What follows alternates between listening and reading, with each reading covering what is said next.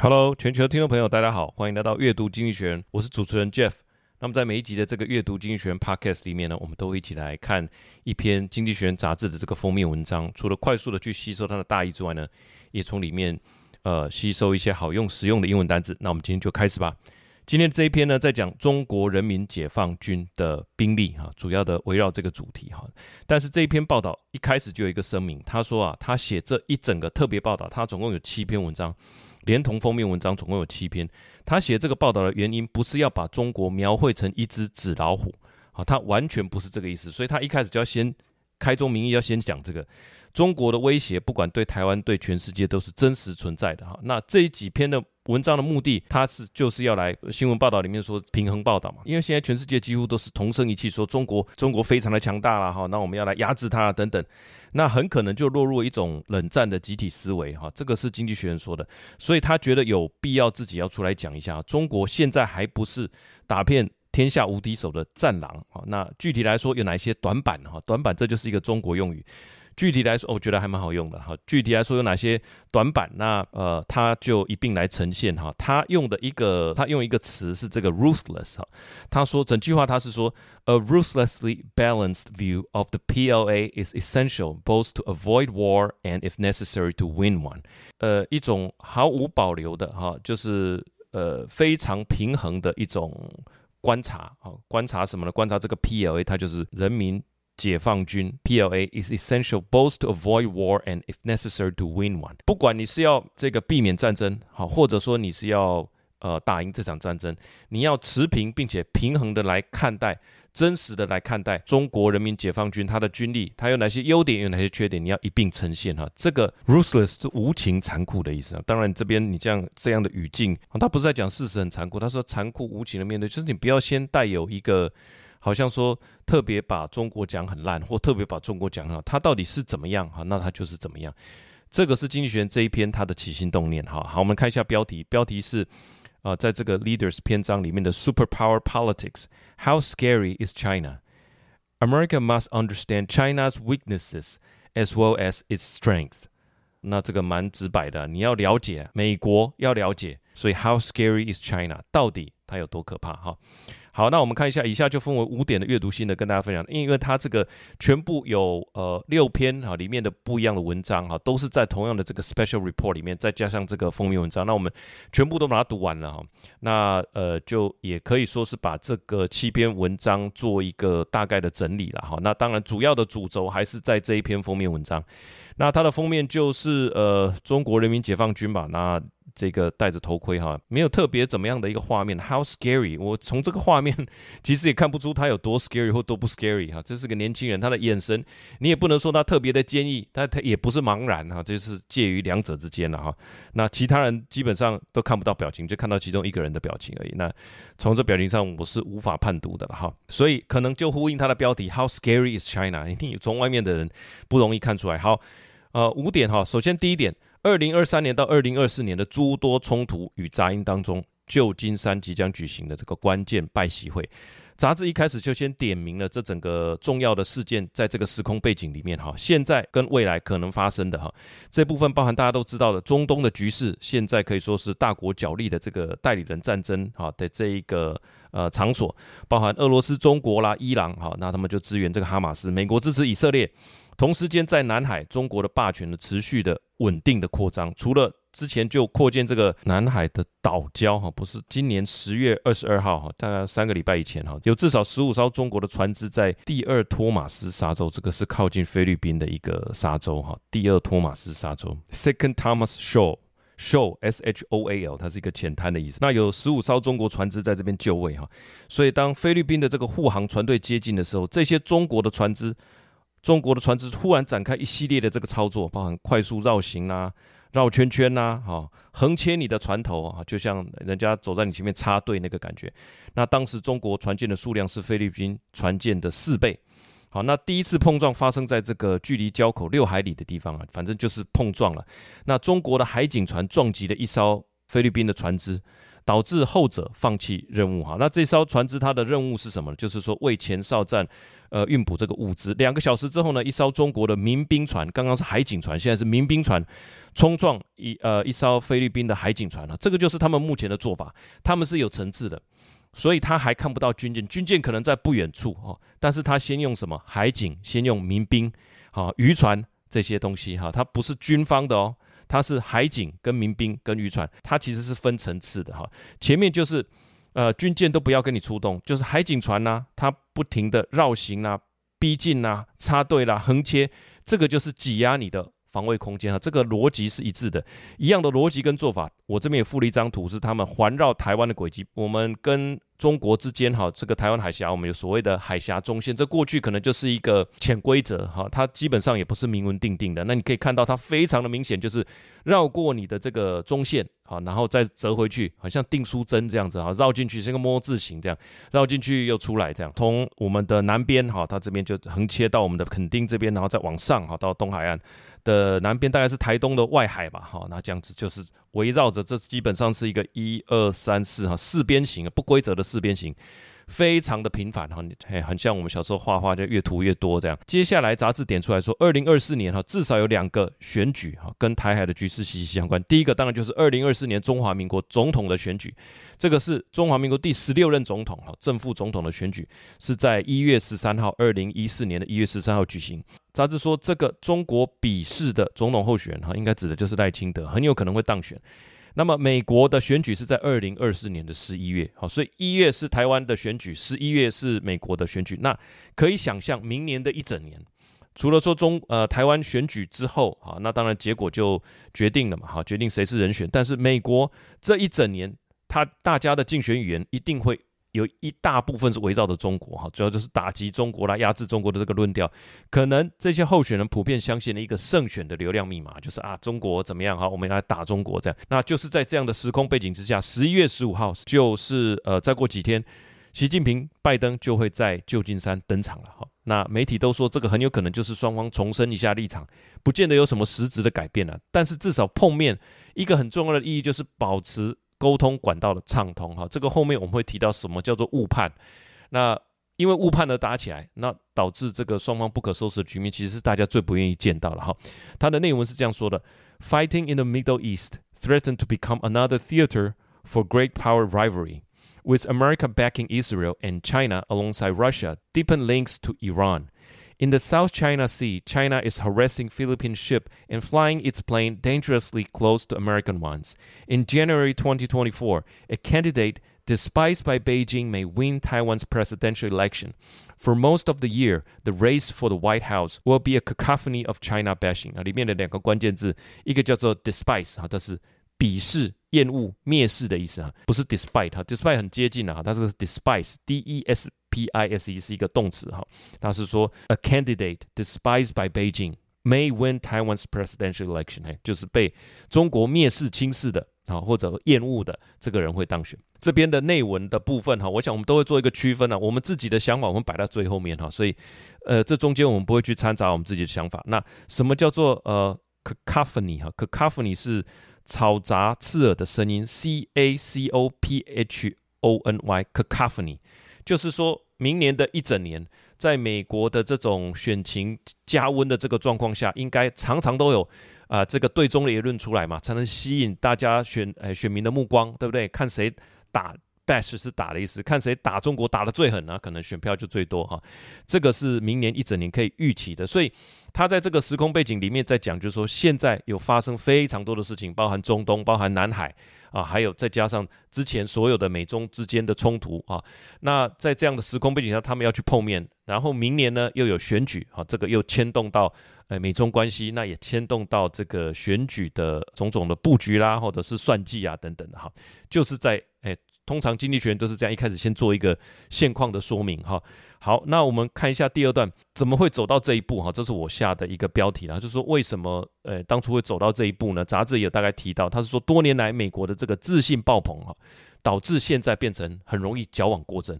中国的人均 GDP 它不是最高的，不止不是最高，它排名是第六十四名啊，这个人均 GDP 哈。那台湾是三十名，美国是第七名。从国力发展的角度，只要有人说啊，这个中国人的世纪即将来临啊，即另外就会有一票人举出各种例证、各种数字，说，哎呀，这个还早得很啊。即使到今天，美国就研发的预算、各方面的研发的预算、独角兽的数量、专利的数量啊，这个有另外一本书叫做《Adrift》，它里面也有提到，这个美国都还是遥遥领先其他国，还是世界第一。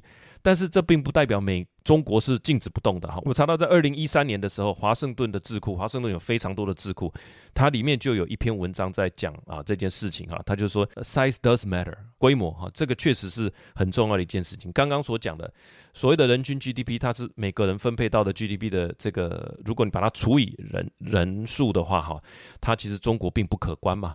但是它它随着这个经济的蓬勃发展，导致说它的军费。就算它的军费与只占 GDP 的比例的百分之二十常年维持在百分之二哦，也足以让他们建立如今世界第一数量最多的海军舰艇大军。所以，即使它人均 GDP 排在很后面，也不影响中国成为世界第二大经济体的实力。这就是在讲 size does matter。好，所以中国在这样的发展状况底下，它固然还有很多的缺点，固然它的人均也没有拉高到哪里哈，但是这整个量体是非常大的。那杂志分析为什么现在美国上上下下不论哪一党哈口径一致对中压制，其实这就是因为过去对于中国崛起的种种论调，美国是属于一种不切实际的乐观哈。无来由的自信，这个字就是这个 complacency，它的英文的说法是说 uncritically optimistic，uncritically 就是说并没有仔细的去思考，就是哎呀反正不会有问题，那就是 uncritically，complacency 就是自信，过去就是说美国对于中国崛起，还有中国用什么样的速度跟姿态崛起，其实他们是感觉说，嗯，这个应该不会造成太大的威胁。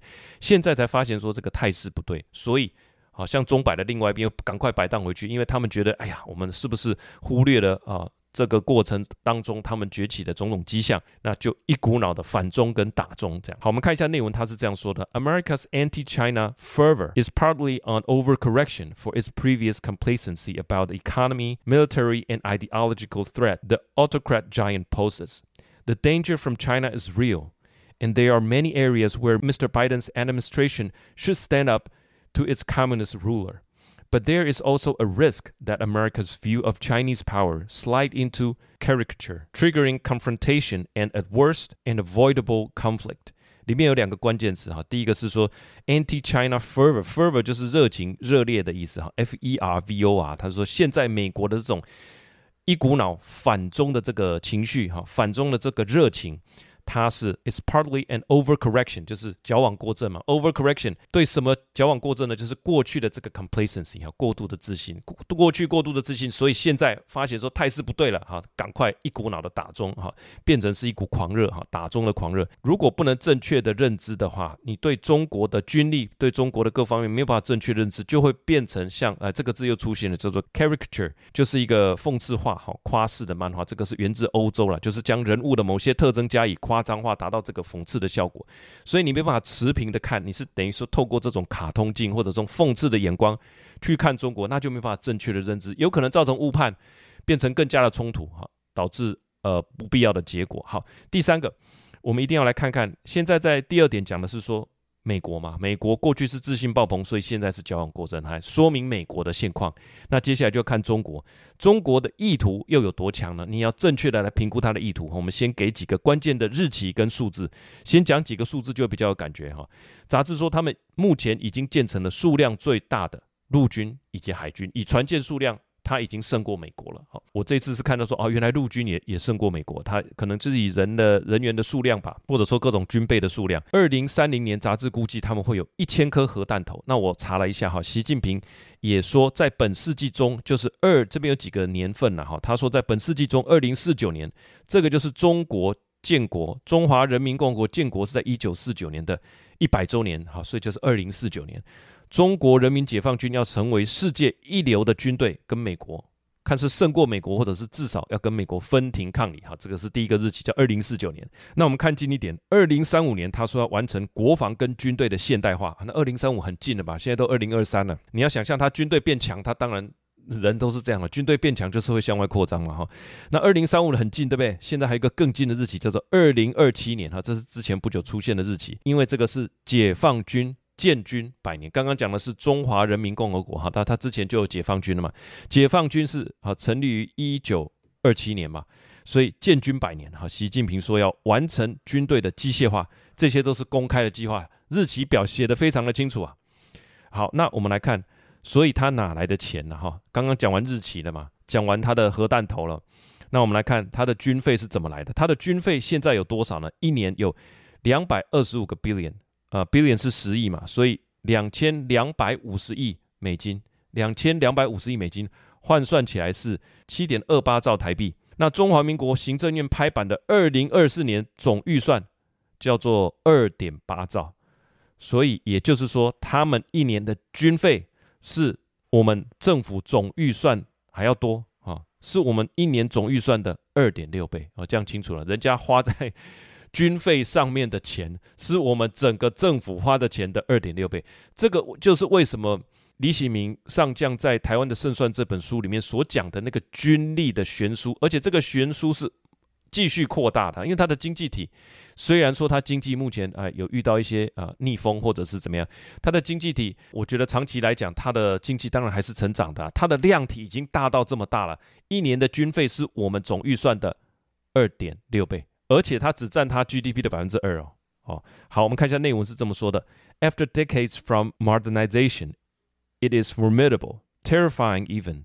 With two million personnel and an annual budget of 225 billion, it has the world's biggest army and navy and a vast missile force. By 2030, it could have 1,000 nuclear warhead.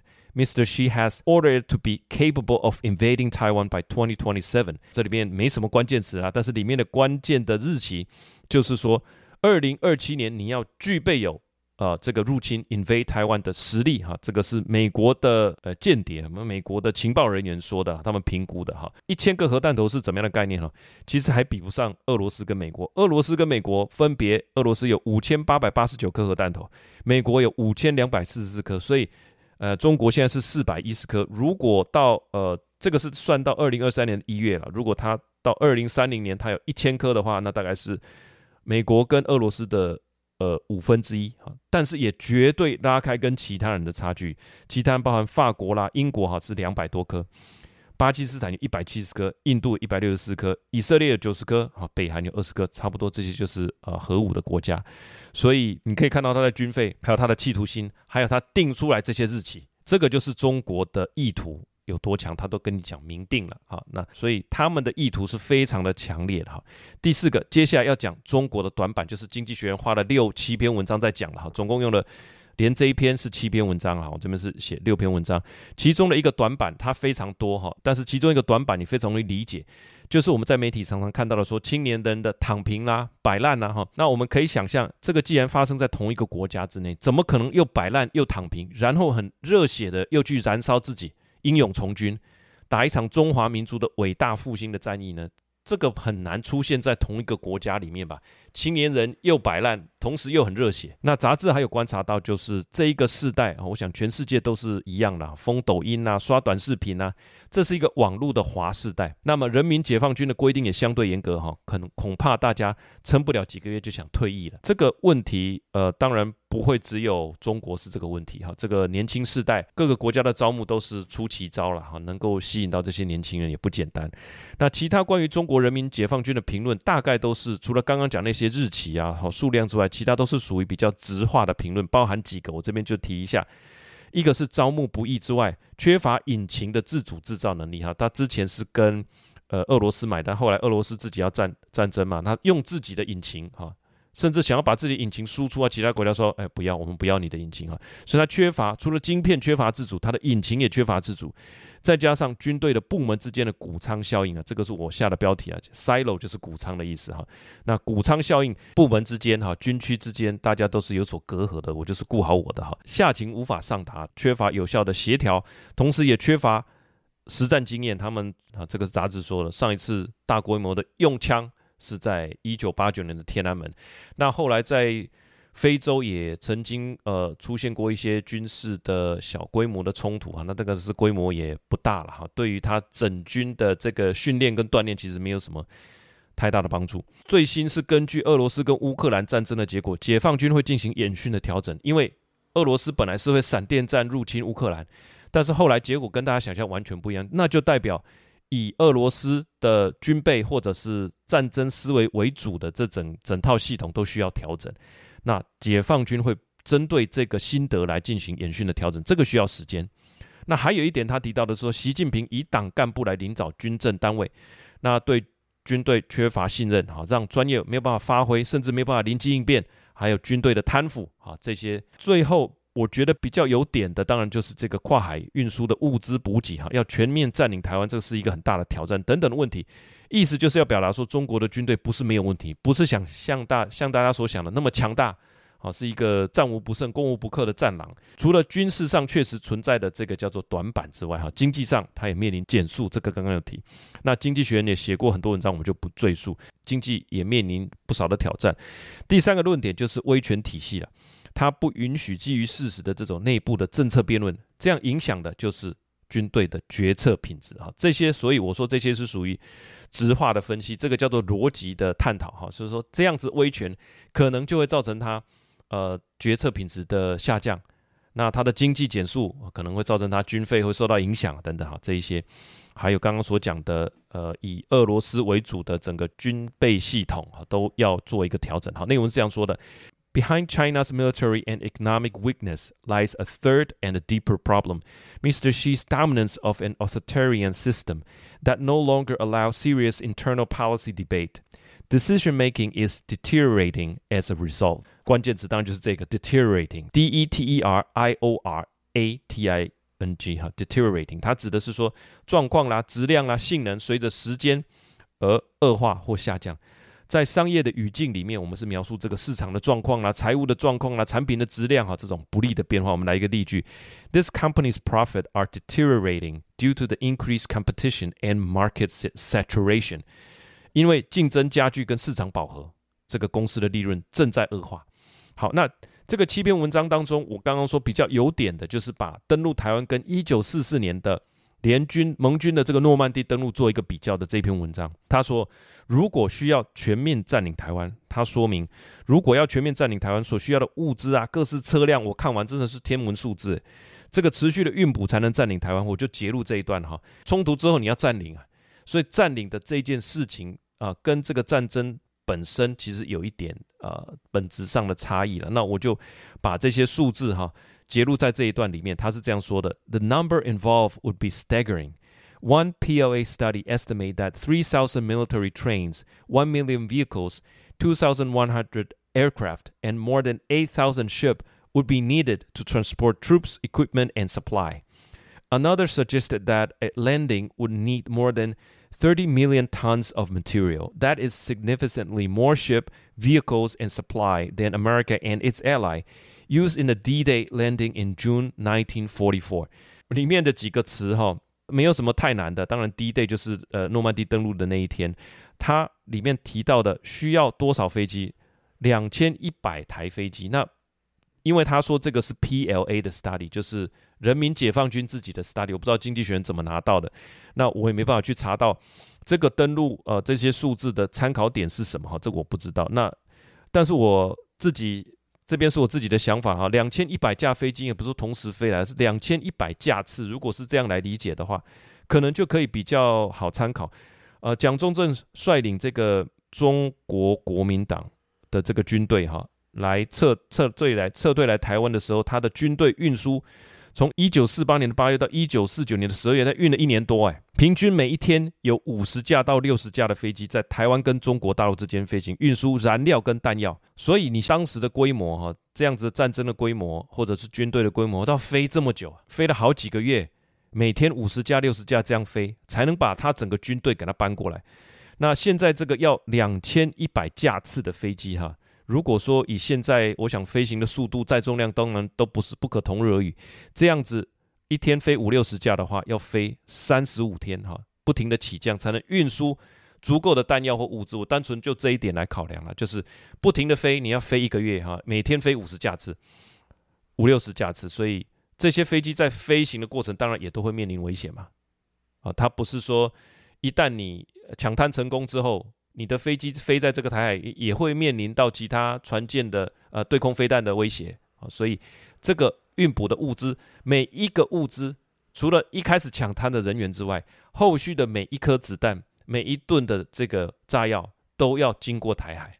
这个可能是它里面的一个关键。关于这个撤退来台，大部队是怎么样撤退来台的？其实我也很有兴趣。那这边提一下，就是说蒋中正日记日前也正式出版了。以前好像要出国到什么博物馆里面才看得到，现在呢，三民书局就买得到了哈。我特别有兴趣，就是一九四九年的那一本哈，还没有来得及阅读。以后有相关的篇章的时候，我们阅读完再来跟大家分享。那有鉴于物流的挑战，我有查到哈，习近平致力于提升解放军的后勤能力，所以呢。用五个战区的司令取代原先七个军区，因为越多军区，可能彼此的干戈跟这个隔阂就越大。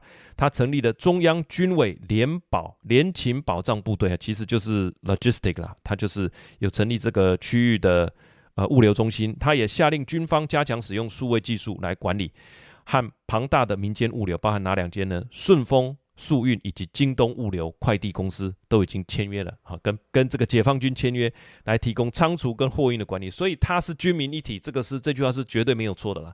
好，那接下来该怎么做呢？从自满对抗到校准，它叫做 from complacency to confrontation to calibration。那经济上，我们看到的是说，美国一次又一次的缩紧这个高科技输出的范围，把漏洞再补齐。哈，本来是说啊，几纳米以下的这个不准投资，这个我们之前有一篇也已经有呃说明了哈。就是那结果后来中国就发表了这个在封锁以下的突围作品，就是华为的 Mate 六十哈，一出厂没多久，这个美国商务部长 Gina Raimondo 他说这样的发展令人不安呐、接着。在二零二三年的十月十七，美国又有新措施了，目的就是要关闭去年十月规范的漏洞。这个英文大概是说 “to close the loophole” 哈，这是有漏洞，我们把它关起来。那限制中国的军事发展，就是避免这些高科技流入军事嘛。所以越高科技的、运算力越强的、时脉越高的啊，全部给你堵起来。那你想办法，私人企业会想办法绕过，我就再把你堵起来。所以呃，接下来每一年都会更新一次哦。所以高科技这样上面的这种封锁和经济学院认同，本质上他是接受的，他不认同的是更大规模的关税作为，这个是他作为一个自由主义的媒体他所不认同的哈。好，那军事上呢，他当然是建议美国可以继续联合盟友，但是特别提醒美国不要提供台湾。攻击型的武器啊，言下之意就是说，这样会鼓励这个台独的气焰很嚣张。我是不知道哪一个人叫做台独分子啊，哈，都是路边这个卖菜啦上，还是说这个欧阿米说，我不知道哪一个人。这样放眼望去，我这我其实我是对这个名词我相当的困惑。那也不要进行核弹头的军备竞赛哈。总的来说，校准过后的这个政策取向，当初一开始是 complacency，就是中国。啊，基本上不会对我造成太大的威胁。哎，后来发觉态势不对了，变成 confrontation，凡事都要抗中。接下来是进入到一个 calibration，比较细致的来看哪些地方可以合作，哪些地方要维持这个限制。这个就是经济学人他的观点哈。校准做过后的这个政策取向会更接近真实。利用本篇所说，中国还有一些弱点，他们自己也在加强啊。很多的文章，很多的研究报告，其实就是来自中国内部。那改善这些弱点也需要时间，全世界啊，呃，民主的国家在利用这段时间，好好的提升自己啊，做这个比较精准的这种准备。好，那我们看一下这段，它的英文是这样说的：From complacency to confrontation to calibration. Instead, America needs to calibrate its China policy for the long run. Regarding the economy, that means openness, not isolation. Militarily, America should seek deterrence but not domination. The Biden administration has rightly sold more arms to Taiwan, built up forces in Asia, and renewed defense alliance there. But America should avoid a nuclear arm race or being seen to support formal independence for Taiwan. 关键的句子当然就是最后一句。 But America should avoid nuclear arm race or being seen to support formal independence for Taiwan。不可以被视不可以被视为支持哈正式的这种法理台独啊，或者是说这种公开的宣示台独。好，那这边的关键词是这个 calibration，校准校正啊。比方说这个枪啊，你要校正这个准心，就是这个 calibrate calibration，c a l i b r a t i o n。这个在呃在技术上当然指的是说。调整这个仪器啊，测量仪器，你要确定这个仪器，好像说我们的磅秤，你要归零嘛，那不能诶，这个偷斤减两，调成符合标准值或参照值哈。但是也不限于仪器，在商业上，它可以讲说策略或流程的微调比较符合我们的目标。啊，像 calibrate the plan，哈，我们这边列一个句子叫做 calibrate the plan to better align with the goal，哈，这个看起来听起来蛮高级，事实上内容一般般的哈。calibrate 就是这个校准，calibrate the plan to better align，更好的来对准什么 with the goal，哈，让跟你的标准能够更好的对齐。这边所要谈到的就是对于对中政策的一个校准，什么东西有效，什么东西是必要啊，在这个地方持续的做一个优化。好，那我们接下来就看到最后的一点点想法。好，以上就是这一期五点的一个内容啊。那从一开始，我们简单复习一下，在诸多冲突的杂音当中，旧金山的这个关键拜习会啊即将登场。第二个呢是看美国哈，美国过去是 complacency，那现在当然就是矫枉过正。那第三个呢，中国的意图有多强，全部白纸黑字写清楚了。二零三零年、哈，二零二七年、二零三五年、二零四九年，好，那它的军费是台湾政府支出的二点六倍。那接下来呢？接下来就是在讲中国的短板，哈，从躺平啦、摆烂啦，这个军队之间彼此的干戈啦、谷仓效应啦、缺乏实战经验啦，还有跨海的物资运补的问题。最后一个，到底应该怎么来面对中国呢？不是自满啊，也不是对抗，应该做到更强的是做到一个校准哈，calibration。那最后我的一点想法啊，就是说，在现在哈时至今日，我们小时候所读的说这个中国大陆这个壮阔的河山呐哈，从小我们基本上读到大都是读读这个中国的历史、中国的地理，连铁路要怎么搭都是我们考试的内容哈。时至今日，我想因为呃这个网络的发达哈，很多神秘的面纱也都被揭开了。现在我觉得两岸的经商交流工作非常的频繁，我有非常多的同事、同梯、同学在大陆工作。那我感觉从他们呃脸书这也看得到哈，那其实大家都是为了生活努力打拼的人，连我想中国人也不例外哈。除了政府的立场不同，人民过日子这个历程，其实我觉得非常类似，就是努力嘛，工作、买房啊、嫁娶、生子、奉养长辈，那医疗保护，两岸生活的这种点点滴滴，其实我会觉得民众并不相为敌哈。社会上的各种事件脉络，其实都是可以相通的。那。这个是我的一个感觉啊，在讲军事之外，我对事实上对生活的民众的一个感觉，那就从这边我再延伸一点哈，就是那我们两岸之间的关系是什么？就从习近平最爱讲的文明的多样性开始。台湾有牛肉面哈，这个是冈山的老兵他们带来家里的这个豆瓣酱哈，他因为他吃不惯台湾的这个淡口味，再改良啊，再加入了面条，变成闻名世界的台湾牛肉面。小笼包也是这样。鼎泰丰的小笼包，这个也是小笼包，也不是台湾料理啊，这个是来自呃上海的小笼汤包嘛。还有台湾的乌龙茶，好，还有这个茉莉花茶等等，享誉国际。从豆瓣酱到小笼包的茶叶的种苗，早期焙茶的师傅，全部都是从中国大陆来的，但是是在台湾这个土地上行销全球，发扬光大，啊，变成全世界知名。所以这种。这边就是我自己的想法了，哈，因为在读这个的过程也，所以这完全跟经济学没有关系。就是说，不管是山东的炸酱面、北京的炸酱面，还是台湾面馆的炸酱面，风味各有不同，哈，任人品评。这个我觉得就是说，在不同的风土条件跟生活背景下，才会被激荡出来的。这个就是我对文明多样性的一个体认。在文明伟大复兴的过程中，保留一个文明多样性的火种，我认为这是正确的事情。经济学的这一集呢，他对于中国人民解放军有诸多的评论，这个是直话的评论哈，他只是要做一个正反两面的一个呈现。但是坦白说，我觉得除了呃战略补给的那个要点之外，其余都是属于执行层次的这个项目，不是战略层次的。中国人民解放军要不要攻打台湾，不太会受到这些自身弱点的限制。那。我们先讲一下西方军队哈，他会不会停泊在中国对舰飞弹的射程以外来避免自家的损失，然后寻求妥协跟谈判？这个是很有可能的。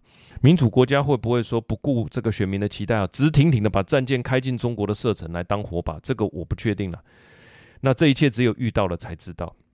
那讲回台湾，其实台湾民众必须有个清楚的体认，我们要承受不但是第一级，可能第二级、第三级都是我们承受。急是打急的急，在援军来临以前哈，我们要撑三天或三个礼拜，还是三年？这个没有人知道，能不能撑这么久，我也不知道。那对于我来讲，其实我的立场观点很简单。这个土地上面哈，我们讲话可以不用自我审查哈。那遇到官员不用卑躬屈膝，遇到疫情也不会有人破门而入哈。因为这个是私有财产制的一个国家，那生活是有尊严的、有自主性的哈，而且相当的自在。这些价值还是很值得我们来维护了哈。那台湾除了像我刚刚说的，呃，除了持续走在这个民主的道路之外呢，我觉得作为华人文化的可能性的一个守护者，我觉得这也是一个很棒的一个责任。回到这间这篇文章的标题啊，现在还有时间，我们正视国际间险峻的这个局势，妥善稳健的应对。如果最后走到了这个兵戎相见，大家都不愿意见到局面，那我们真的哈，只能把工作摆一边哈，也把激情摆一边，只能硬着头皮上了哈。以上就是我们这一篇呃《经济学人》杂志的这个封面文章，我们的一个读后心得哈，有我们自己的一点想法，因为这个又牵涉到我们的家乡，我们可以预期。我们的留言可能会稍微热闹了一些。那我想，我们的立场除了读文章，读文章的部分我们不会有自己的立场，但读完一定有自己的想法，我们也不会回避哈。这就是我们的立场，我们全部写在这里。那简单说，我觉得人民的生活差异不大啊，但是呃，属于我们的价值还是值得维护。那如果能够在文明复兴的进程里面保留文明多样性的火种，我觉得那是正确的抉择。好，以上就是我们这篇文章分享给我们全球的听众朋友。最后呢，我们有文章的参考素材，有一本书，哈，李喜明上将的著作《台湾的胜算》，这个是台全台湾人都应该了解的整体防卫构想。我把它的买书的连结，确实是一本好书，一字一句都是肺腑之言呐，啊，那基本上他也不谋求一官半职，他也没有任何的财团利益啊，他就是所以说他在军队里面被称为孤鸟。那他呃所写的这个，我觉得都是肺腑之言，又有他本身参谋总长的高度，那。呃，这个这么多年从军的一个专业度，我觉得不论你从什么角度哈，都很值得来看。那另外还有，好，喜欢这个节目，我们就下个礼拜见哈。我们每一集的这个 podcast 呢，我们都会准备，我们都会准备文稿。那文稿呢，其实我觉得帮助蛮大的哈，作为一个 PDF，说了说，哎，收集起来哎蛮心安的哈。那快速的能够浏览，用中文我们能够快速浏览。同时啊，我要跟各位分享一点，就是说现在的 ChatGPT 呢，已经可以开始训练自己的 ChatGPT 了，可以把你的文稿上传。多年来，呃，不论不只是说阅读经济学人的这个文稿哈，那你有可能其他自己的写作，或者是你有呃自己存好的一些呃有价值的内容，你都可以喂给他。喂给他之后，他就变成你一个好像说私我们说私人的小金库、私人的小军师，哦，那你很快速的问他，他不是天马行空的在网络上找答案来给你，他可以根据你喂给他的资料来帮你产生出答案，因为人脑其实不是用来记忆的哈，那我们是用来理解的，理解过后的内容你就丢给他，啊，持续的把这个资料库喂给他，他持续的受到你的训练。还可以变成一个不错的帮手，我现在正在呃尝试。那之后如果呃试的有成功，也会把这样连结啊付给大家哈。就是关于呃政治的或者是经济的啊，那军事的，就是关于过去这几年，我们写这个已经有将近二零二二年、二零二三了哈，将近快两年的时间哈。再包含其他之前可能有包含鲍尔的讲话等等哈，我们把它全部喂进去，我觉得应该会蛮有意思的哈。大家再拭目以待。好，那我们今天的节目就到这边，感谢你的收听，我们下一集见，拜拜。